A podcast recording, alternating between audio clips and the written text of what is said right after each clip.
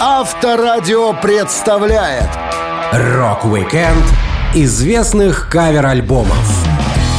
Исполнение кавер-версий — основа любой музыкальной практики. На заре карьеры многие группы начинали с этого этапа творчества. Но некоторые рокеры возвращались к каверам, уже будучи знаменитыми, и записывали целые альбомы, чтобы высказать дань уважения тем, кто их учил, вдохновлял и воспитывал. Я, Александр Лисовский, расскажу вам истории создания самых известных кавер-альбомов рокеров.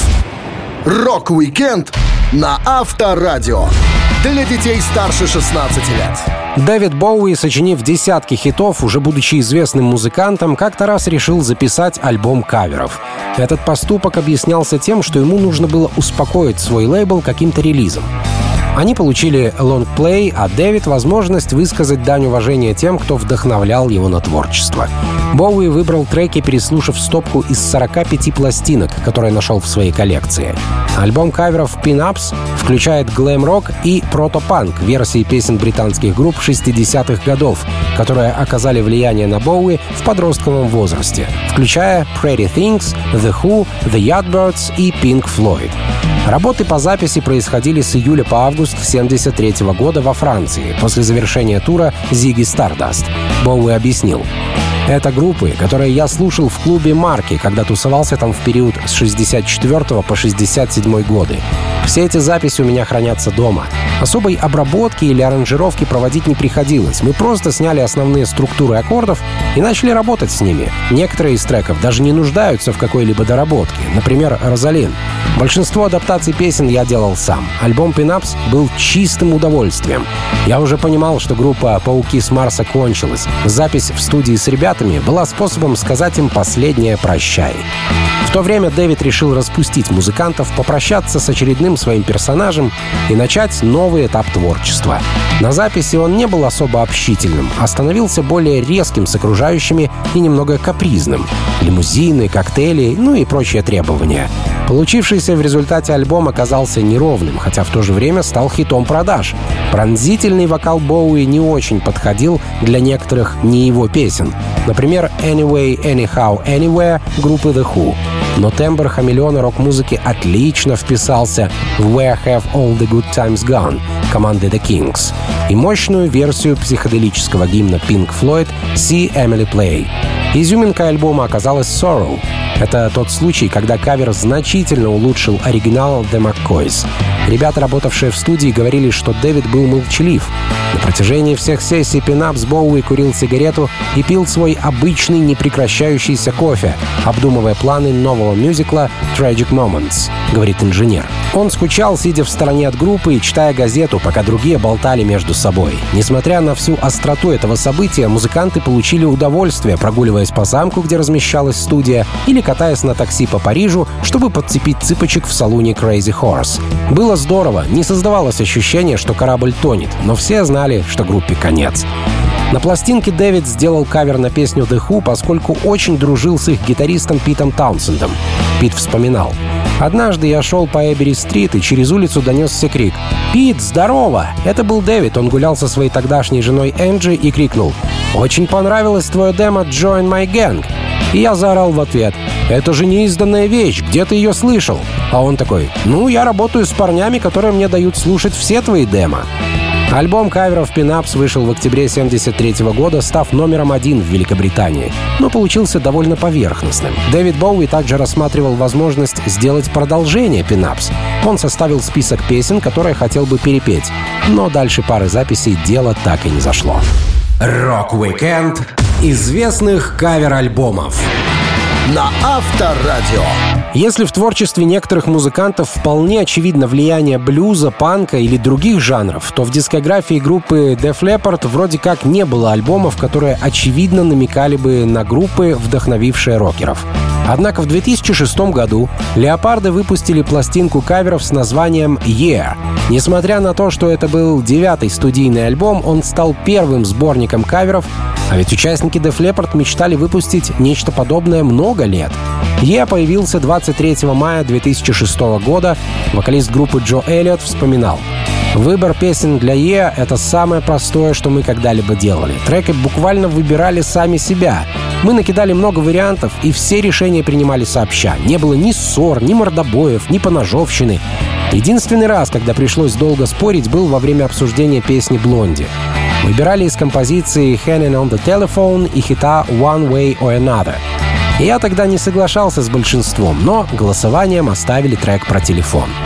Эллиот не помянул о том, что «Hanging on the Telephone» была впервые записана не Блонди, а командой The Nerves, что любезно указано на буклете Def Leppard.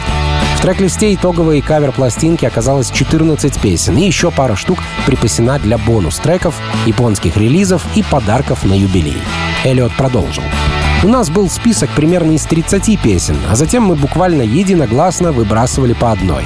Руководство лейбла пыталось нас переубедить. Они такие, э, нет-нет, вы не понимаете, что хотят люди. А мы им, да ладно, чуваки, этот альбом — отсылка к тому, откуда мы пришли, на чем формировались наши вкусы. Мы не пытаемся произвести впечатление на других людей. Мы переработали трек Дэвида Эссекса, потому что «Rock On» — потрясающая песня. Взяли Badfinger, Thin Lizzy, The Faces, T-Rex, Hello и Sweet, потому что это группы, которые привели нас туда, где мы оказались. Обычно у рокеров в гостях на записи появляются такие же, как они, известные рокеры из других групп. Но Def Leppard использовали возможность раскрутить своих родственников. Брат гитариста Вивиана Кэмпбелла Джон играл на саксофоне, а супруга второго гитариста Фила Коллена, Анита Коллен, и супруга вокалиста Джо Эллиота Кристин Эллиот исполняли бэк-вокал. Идея записать пластинку каверов витала с 2003 года, когда Def Leppard стали исполнять кавер-версии на живых выступлениях. Эллиот говорил, «Пацаны подтвердят, что я всегда хотел сделать кавер-альбом. Я стучал во все двери, напирал, просил и умолял. Я говорил это еще в 90-м году. Боуи записал свой альбом каверов «Pin-Ups», и это потрясающая пластинка. Я всегда думал, что Боуи был великолепен и хотел, чтобы мы сделали то же самое. Первая пластинка, которая мне понравилась в детстве, была «Even the Bad Times Are Good» группы Tremlows. Я ехал в машине на отдых с мамой и папой, и трек поставили по радио. Тогда я мог позволить себе только синглы и покупал два или три сингла в неделю. Я собрал прекрасную коллекцию трехминутных песен, а затем начал увлекаться T-Rex, Боуи и Родом Стюартом. К альбому каверов Def Leppard прилагаются постановочное фото, где музыканты играют известных артистов. Рик Сэвидж, Фредди Меркьюри, Вивиан Кэмпбелл, Марка Болана, Джо Эллиот, Дэвида Боуи, Рик Аллен, Лу Рида, а Фил Коллен Игги Попа. Рок-викенд известных кавер-альбомов на Авторадио. У разных людей разные традиции. Кто-то по праздникам выпивает и ходит в баню, а кто-то после создания материала для очередного альбома для души записывает кавер-версии на любимых музыкантов.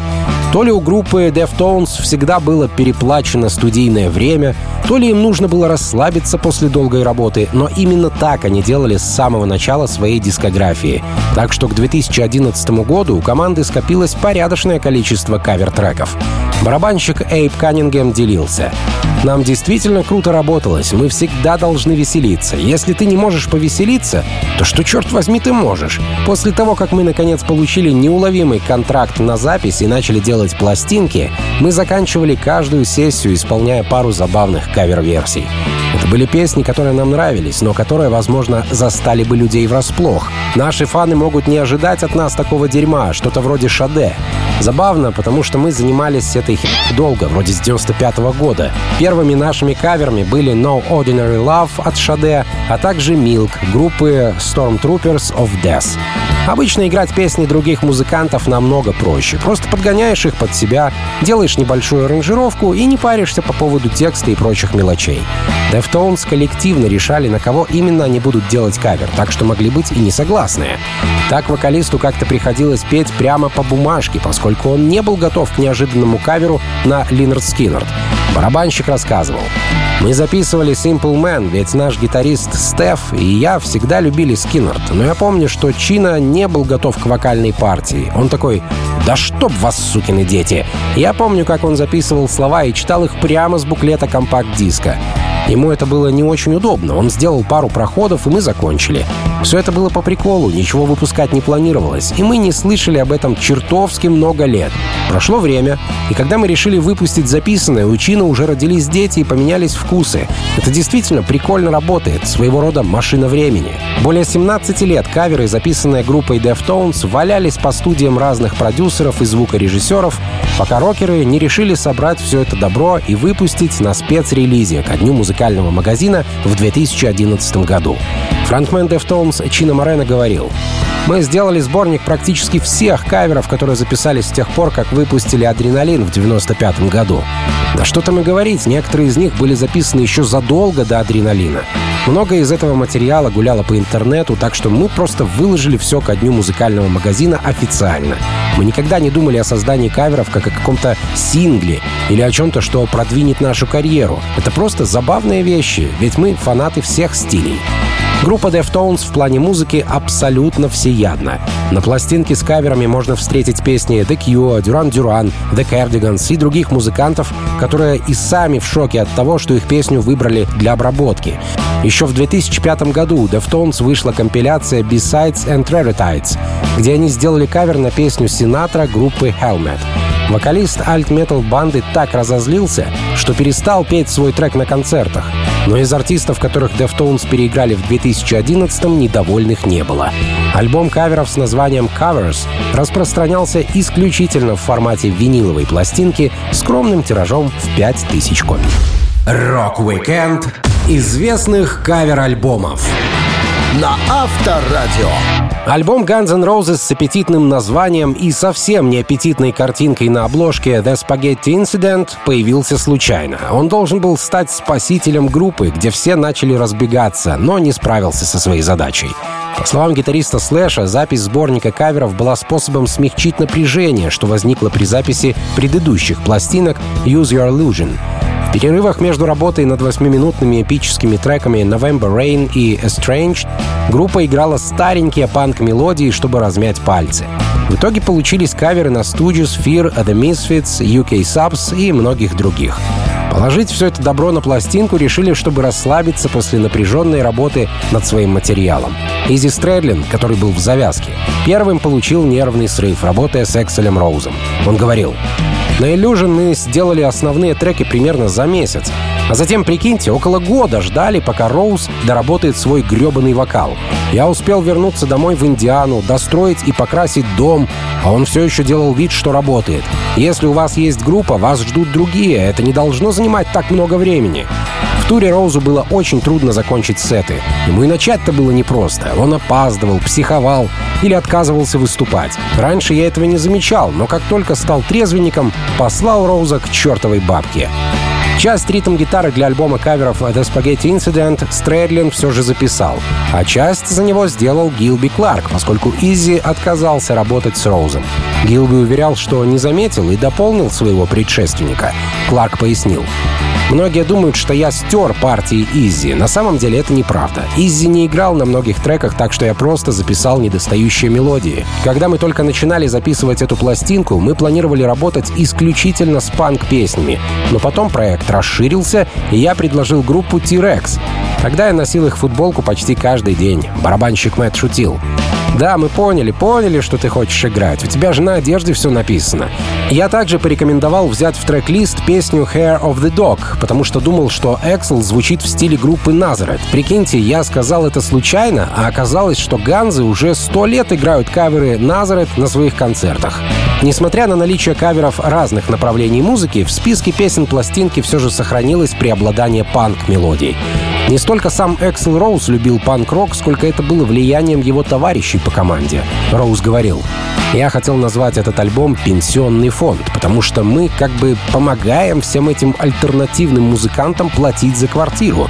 Некоторые из тех песен, которые мне нравились, были написаны людьми, что высмеивали и критиковали меня.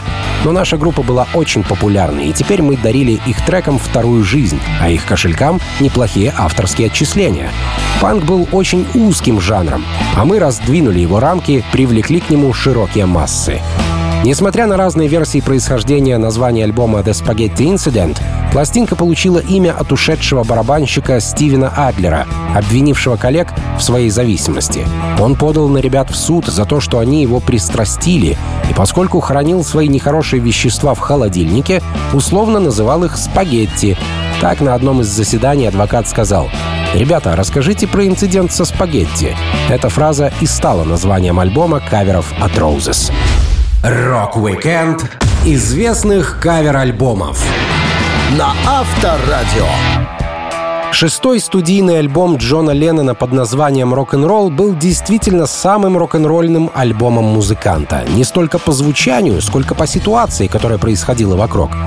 Джон был в загуле, запое, собирался с толпой в студии, потерял записанный материал, таскался по судам. В общем, скучать музыканту не приходилось. Этот период охватил так называемые «потерянные выходные Леннона», когда он поссорился с Йоко Оно и вроде как топил свое горе в вине. Запись альбома была проблематичной и длилась целый год, Джон рассказывал. Это началось в 73-м, когда мы работали с продюсером Филом Спектром. Но потом все развалилось. Я участвовал в безумных пьяных приключениях в Лос-Анджелесе. И, наконец, год спустя закончил пластинку сам. С альбомом были постоянные проблемы до той минуты, когда он вышел. Считаю, что на пластинке определенно была какая-то гребаная порча. Мне потребовалось три недели, чтобы убедить Фила Спектора в том, что я действительно не собираюсь быть с ним сопродюсером. И я не хочу сидеть в продакшене, я просто хочу быть певцом. Мы выберем материал, и я его спою. Ничего общего с продюсированием, сочинением или творчеством. Фил Спектор взял дело в свои руки. Он выбрал несколько песен, заказал студию и пригласил сессионных музыкантов. Когда стало известно, что Леннон находится в Голливуде и записывает пластинку, каждый тамошний музыкант хотел поучаствовать в сессиях. В некоторые дни для работы собиралось по 30 артистов, каждый из которых приносил с собой бутылочку чего-нибудь для связок, и в итоге начиналась пьянка и бардак. Однажды Спектр появился в костюме хирурга и выстрелил из пистолета в потолок студии, после чего у Леннона долго звенело в ушах. Иногда Фил появлялся в кимоно. В другой раз бутылка виски пролилась на микшерный пульт A&M Studio, что привело к запрету на посещение комнаты с консолью. Мало того, каждую ночь Спектр уносил мастер ленты из студии к себе домой, а потом пропал на несколько месяцев. Но к такому рок-н-роллу Джон привык с детства. Он говорил, «Я помню старые рок-песни лучше, чем собственные. Если бы у меня сейчас была гитара, и мы просто тусовались и пели, я бы пел все вещи начала и середины 50-х. Я помню их отлично, но при этом не помню ни аккордов, ни слов, ни чего-либо еще из битловского материала. Так что мой репертуар таков. Рок-н-ролл пытались искоренить с тех пор, как он появился. В основном против рок-н-ролла выступали родители. Слова песен в те времена часто звучали двусмысленно. С тех пор, как я впервые услышал рок-н-ролл, все говорили, что он долго не протянет. В газетах часто писали, что он уже умирает. Но он никогда не умрет. Это стало ясно, как только он появился. Он вырос из блюза, ритм-энд-блюза, джаза и кантри. Это соединение музыки черных и белых. Именно поэтому он так популярен. Идея записать альбом каверов появилась у Леннона еще в 1969 году, когда он написал песню «Come Together» для релиза Beatles «Abbey Road».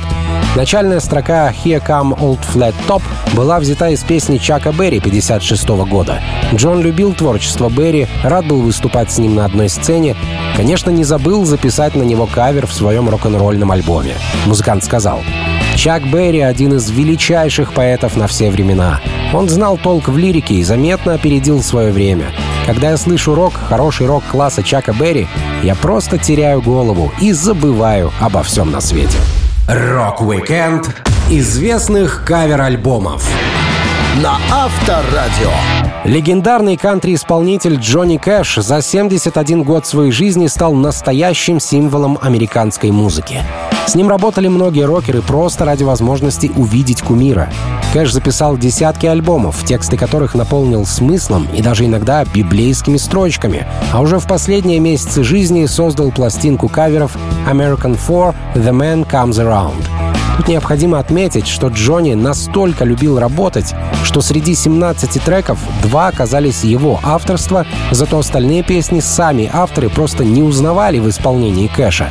Так, например, он спел депешмодовскую «Personal Jesus». Для ее воплощения продюсер Рик Рубин попросил гитариста Red Hot Chili Peppers Джона Фрушанте переработать версию песни Мартина Гора, в которой стал использоваться простой акустический риф, придававший треку блюзовый оттенок. Когда певца спросили, почему он сделал кавер на Depeche Mode, он ответил, «Я всегда слышал в этом евангельскую песню, и если Personal Jesus воспринимать именно с религиозной стороны, она живет новой жизнью. Воспринимается свежо. У нас не было серьезных разногласий по поводу этой композиции. Я просто слышал, что авторы были не против, чтобы я попробовал, и она мне понравилась. Автор трека и участник Depeche Mode Мартин Гор не мог поверить ушам, когда услышал кавер Джонни Кэша. Во-первых, к нему не обратились за разрешением. А во-вторых, песня изменилась до неузнаваемости. Гор делился. Если ты Джонни Кэш, думаю, тебе не нужно спрашивать разрешения. Мне приятно льстило, что он выбрал наш трек. Я просто не поверил, когда кто-то позвонил мне и сказал, «Только что слышал, как Джонни Кэш поет Personal Jesus по радио. Песня оказалась завораживающей. Я чуть со стула не грохнулся, когда наткнулся на его версию. Еще один культовый рокер, чью песню Джонни перепел без спроса, был фронтмен Nine Inch Nails Трент Резнер. Его детище под названием «Hurt» звучало голосом Кэша так, словно специально под него создавалось. Резнер рассказывал. Я был польщен, но, честно говоря, идея поначалу показалась мне несколько бесполезной. Через пару недель появляется компакт-диск с треком.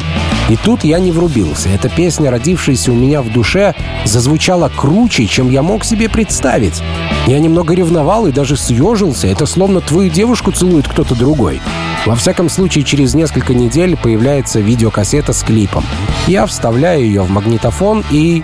Вау! Слезы наворачиваются, тишина, мурашки по коже. Тогда я окончательно понял, что эта песня больше не моя.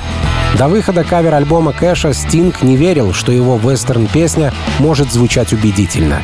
Бывший фронтмен The Police написал композицию «I Hung My Head» под впечатлением от фильмов о Диком Западе. Сам же он имел слабое отношение к винтовкам и лошадям, музыкант делился. Я пытался писать песни в вестерн-жанре, но всегда сомневался в том, насколько подлинно это у меня получается. Я с севера Англии, не из Эль-Паса или какого-то места в этом роде. Поэтому, когда кто-то вроде Джонни Кэша делает кавер на одну из моих песен, я перестаю колебаться и понимаю, что написал хорошее произведение. Записать American Four The Man Comes Around Кэшу помогли различные артисты, в том числе Ник Кейв и Дон Хенли. American Four был последним альбомом, выпущенным Кэшем при жизни, и до сих пор заставляет вздрогнуть, слушая знакомые треки в кантри-стиле. Рок-викенд известных кавер-альбомов на Авторадио. Когда слушаешь «Металлику», не особо хочется вникать в то, что песни «Turn the Page», «Die Die My Darling», «Whiskey in the Jar» и другое добро с альбома 98 -го года «Garage Incorporated» каверы на любимые или значимые треки, сыгравшие важную роль в формировании команды. Но по факту «Гараж» — это не первая кавер-пластинка «Металлики». За 11 лет до нее у коллектива появился EP с названием «The EP» за 5,98 долларов «Garage Days Re-Revisited». И это стало отправной точкой того, что мы услышали в 98-м. Группа включила в название слова за 5,98 долларов, чтобы быть уверенными, что розничные продавцы не завышают цену. Мало того, оригинальный выпуск кассеты включал в себя наклейку с текстом «Если они попытаются брать с вас больше денег, украдите эту запись». Название официального выпуска американского компакт-диска было изменено на компакт-диск за 9,98 долларов, поскольку розничная цена диска была намного выше, чем кассеты. На запись пластинки с каверами группу натолкнул перелом руки Джеймса Хэтфилда, после которого он не мог выступать на концертах, и у команды появилось свободное время. Друг Джеймса Фред Коттон рассказывал. «Мы катались в пустом бассейне в старом заброшенном отеле. Джеймс, как обычно, взлетел слишком высоко. Я слышал, как хрустнула его рука, и он заорал. «Опять сломал!» Мне пришлось везти его в районную больницу Окленда, которая находится не в самом благополучном месте. Но ближе ничего не было. Оказалось, что у него открытый перелом, а из руки торчит кость. Вышла медсестра и говорит, он хочет, чтобы вы остались. И я пытался его отвлечь в то время, как ему ставили капельницу. После чего Джеймсу дали обезболивающее и прооперировали, наложив гипс. И вскоре он уже ходил по палате, бросался козявками в стену и валял дурака. В общем, шел на поправку. Поскольку кость срасталась несколько недель, группа не могла приступить к серьезным репетициям нового материала, как планировалось ранее. Они записали миньон из кавер-версий, получив опыт переделывания чужих треков под свой стиль. В 1998 году Metallica выпустила Garage Incorporated, сборник кавер-версий, который включает в себя песни Misfits, Black Sabbath, Боба Сигера и мощное переигрывание ирландской народной темы «Whiskey in the Jar», адаптированной в 70-х годах группой Thin Lizzy. Название пластинки представляет собой комбинацию того самого EP Garage Days Revisited и песни Metallica Damage Incorporated из Master of Puppets. Одним из треков на пластинке стал Turn the Page, песня Боба Сигера про гастрольную жизнь. Сигер вспоминал. Мы были в туре. Было, наверное, три часа ночи. Майк решил, что пора заправиться. Он притормозил, чтобы съехать с межштатной автомагистрали и заметил стоянку для грузовиков. У всех нас тогда были очень длинные волосы. Когда я вошел, толпа дальнобойщиков сказала «Это женщина или мужчина? Ахаха!» Очень смешно, но так у меня появилась первая строчка. О, те же старые клише «Это женщина или мужчина?» И начала вырисовываться песня. Turn the Page вышла в качестве первого сингла с альбома Garage Incorporated. Песня занимала первое место в чарте Billboard Hot Mainstream Rock Tracks 11 недель подряд. Это наибольшее количество недель, которое Металлика когда-либо проводила на вершине до 2022 года. Джеймс говорил, как только я услышал по радио эту песню, рассказывающую о гастрольной жизни, я понял, что это про нас. Мы были дорожными псами с первого дня и с удовольствием записали этот трек Боба для нашего кавер-альбома. Рок-викенд известных кавер-альбомов на Авторадио. В 2000 году фанаты группы Rage Against the Machine радовались и плакали одновременно. Поводом для приятных эмоций стала пластинка Renegades, на которой можно услышать каверы на любимые команды участников группы. Но парой месяцев ранее вокалист Зак де ла Роча ушел из коллектива и группы не стало. Те, кто сосредоточил эмоции на новом релизе, заметили, что альбом состоит из кавер-версий песен таких артистов, как Боб Дилан, Minor Threat, MC5, The Rolling Stones, Cypress Hill и Devo. Причем треки для исполнения, судя по схожим вкусам участников команды, они выбирали коллективно. Хотя Зак часто рассказывал, как слушал панк-рок и хардкор-панк, так что его влияние на включение в трек-лист Minor Threat очевидно. Песни Брюса Спрингстина предложил гитарист Том Морелло. Том много лет играл у Брюса в группе и считает себя его главным фанатом. Морелло говорил, Брюс Спрингстин — один из моих любимых артистов всех времен. Я открыл для себя его поздно, когда мне было около 20 или 30 лет. Но если вы спросите меня, кто самый большой фанат Спрингстина в мире, отвечу, что это я. Я буду драться с любым, кто скажет, что это не так. Мы с Брюсом впервые сыграли вместе в 2008 году переделанную версию песни «The Ghost of Tom Jod». Это был один из самых наэлектризованных моментов, который превосходит все ожидания. Выступление привело нас к шести годам периодической работы вместе. Альбом Renegades вышел после того, как Зак Делароча покинул Rage Against the Machine. 18 октября 2000 года вокалист опубликовал заявление о своем уходе. Он сказал, я чувствую, что теперь необходимо покинуть Rage, потому что наш процесс принятия решений полностью провалился. Коту под хвост пошли художественные и политические идеалы. Было так много ссор из-за всяких мелочей, что мне даже стыдно вспомнить. Черт возьми! Да мы даже дрались на кулаках из-за того, какими должны быть наши футболки, лиловыми или камуфляжными. Долгое время все вели себя друг с другом некрасиво. Уход Делароча был признан журналом Kerrang самым грустным событием 2000 года. Гитарист Том Морелло знал, что не пропадет, поэтому спокойно и уравновешенно отреагировал на распад команды. В недавнем подкасте он сказал, «Думаю, главная причина нашего разлада — отсутствие эмоциональной зрелости в общении друг с другом. Мы не могли договориться о простых вещах, не хотели идти на уступки. Мы играли в команде, где находились чрезвычайно горючие элементы, но все же смогли сделать четыре записи и отыграть отличное шоу. То, что пластинка каверов вышла уже после распада команды, в некотором смысле сыграло на руку музыкантам. За пару месяцев альбом уже несуществующей группы оказался платиновым. Renegades — единственный альбом группы, который не сопровождался туром в поддержку. И это понятно. Кому поддерживать релиз, если один музыкант пошел своим путем, а трое других искали пристанище? Вскоре после выпуска альбома, брошенные вокалистом Rage Against the Machine сформировали новую группу Audio Slave с бывшим вокалистом и гитаристом Soundgarden Крисом Корнеллом. Старые приятели встречались с Заком спустя 7 лет играли вместе на одной сцене. Том говорил, мы собрались в 2007 году и отлично провели время. Веселились, играли в пинг-понг, гуляли. Мне казалось, что было много духа товарищества. Но это не значит, что группа возродилась. Мы просто собираемся давать концерты по особым поводам. И ничего более. Рок-викенд известных кавер-альбомов на Авторадио.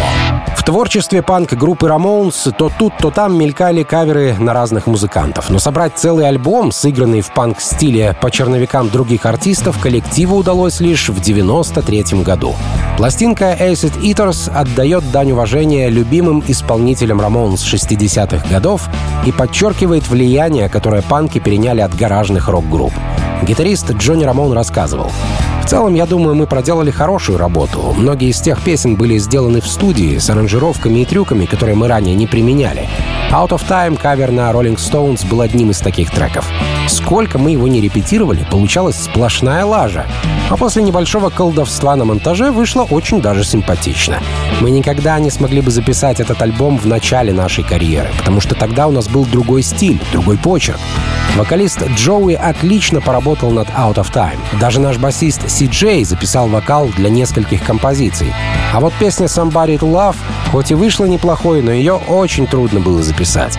Мне никогда не нравились Jefferson Airplane, но если подумать, то это и не их песня. Басист Си Джей Рамон был рад освоить новые для себя горизонты, записав для альбома каверов целых три песни своим голосом. Вокалист Рамоунс Джоуи не всегда появлялся на сессиях, так что его рабочее место часто оставалось свободным. Си Джей вспоминал. «Мы все голосовали за треки, на которые сделаем каверы. Мой выбор был «Have You Ever Seen The Rain» от Creedence Clearwater Revival. Джоуи часто не являлся на репетиции, поэтому мне пришлось выучить все песни. В итоге три из 13 треков так и оставили мне на вокальное растерзание. В записи пластинки кавера Face It Eaters участвовали приглашенные звезды. Так на альбоме слышны Пит Таунсенд из The Who в песне Substitute, Себастьян Бах из Skid Row помог с треком роллингов Out of Time, и актриса Трейси Лордс спела Somebody to Love. По словам Джонни Рамона, Пит Таунсенд хоть и был профессионалом в музыке, проявил себя непунктуальным человеком. Рамон жаловался. Пит пришел, чтобы записать бэк-вокал на Substitute. Он один из великих музыкантов и один из моих гитарных героев. Но его опоздание серьезно испортило хорошую репутацию в моих глазах. Я стоял там полчаса, ожидая его появления. Через некоторое время я начал задаваться вопросом, собирается ли он вообще приезжать.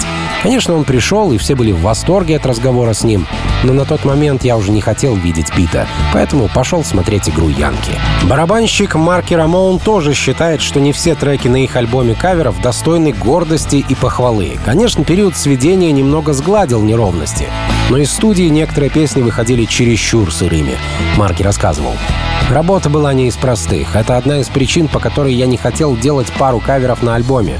Некоторые композиции на репетиции звучали так паршиво, что их опасно было записывать на чистовик. Но при этом мы сделали отличные вещи. Needles and Pins, Do You Wanna Dance, Let's Dance и другие. При этом слышно, насколько напряжно и неестественно поет Джоуи. Он словно выдавливает из себя словесный запор. Моими любимыми на этой пластинке стали Seven and Seven Is группы Love, Can't Seem to Make You Mine команды Animals, When I Was Young от э, The Seeds и Have You Ever Seen The Rain коллектива Creedence Clearwater Revival. Рок-викенд известных кавер-альбомов на Авторадио. Солидные, опытные и уважаемые рок-музыканты никогда не забывают свои университеты. Группа Rolling Stones получила название в честь песни блюзмена Мадди Уотерса. Вокалист и гитарист команды Мик и Кит познакомились благодаря блюзовым пластинкам, а основой творчества коллектива был блюз, так что трибют-альбом с каверами на великих блюзменов был вопросом времени. И это время пришло в 2016 году. «Наш альбом каверов», — сказал барабанщик Чарли Уотс, — «это то, чего я всегда хотел от Stones. Это то, что мы делаем лучше всего, и то, что мы делали, когда впервые собрались вместе». А гитарист Кит Ричардс добавил, Бывает, растешь с мечтой стать блюзменом. Следующий кадр — ты, твою мать, уже блюзмен, в самой гуще блюзменов, а рядом на сцене стоит Мадди Уотерс. Это происходит так быстро, что фактически нет возможности зафиксировать все впечатления, которые на тебя обрушиваются. Осознание приходит только потом, вспышками памяти, а в тот момент ты просто перегружен. Альбом каверов получил название «Blue and Lonesome». Именно такой заголовок носила песня Little Уолтера, вышедшая в 1949 году. Помимо нее, еще пара композиций Stones была данью уважения Уолтеру, Кит Ричардс рассказывал. Литер Уолтер Джейкобс, его голос такой густой. Вероятно, он был лучшим харпером, владеющим губной гармоникой в совершенстве. По-видимому, он научился этому у Луи Армстронга. Но он не мог позволить себе трубу, поэтому взял губную гармонику. Он также работал бок о бок с Мадди Уотерсом на всех этих замечательных пластинках. Этот парень был чертовски опасен. В итоге его тело нашли в мусорном баке. Черт знает, куда он ввязался, но характер у Литл Уолтера был еще тот. Помимо участников Rolling Stones, легендарный гитарист Эрик Клэптон, который проезжал неподалеку от студии звукозаписи, тоже принял участие в записи трибют-пластинки. Он сводил свой материал и зашел подыграть на гитаре на двух треках. Практически до последнего момента никто не знал, что в итоге получится. Звуковая картина вырисовывалась сама по себе. Не было заранее подготовленного трек-листа и четких аранжировок. Сессии проходили в декабре в British Grove Studios, комплексе в западном Лондоне, принадлежащем Марку Нопфлеру из Dire Straits. Там Stones записывались в большой открытой комнате с установкой, обычно используемой для записи классической музыки. Кит Ричардс говорил, «Мы просто записывали, что хотели, а потом решали, что с этим делать. И только когда накопилось 12 треков, Мик заметил, «Так это ж целый альбом! Дон, собери-ка из этого хорошую пластинку». Даже Ронни Вуд удивился, когда Джаггер сказал, что ему нравится проделанная работа. Мик всегда не был доволен готовым материалом и не хвалил свою работу. Blue and Lonesome представляет собой набор из дюжины блюзовых песен 50-х годов, изначально записанных такими титанами, как Хаулин Вульф, Литл Уолтер, Вилли Диксон и Джимми Рид. «Эти ребята много изобретали», — сказал Ричардс. «Им не на что было опереться. У них были свежеизобретенные гитары и усилители. Они чувствовали, как надо играть. Так что теперь, благодаря им, у нас есть ощущение того блюза, с которым мы можем себя отождествить. О прибыли никто и не думал, а услышать самих себя на записи — это да, это была цель».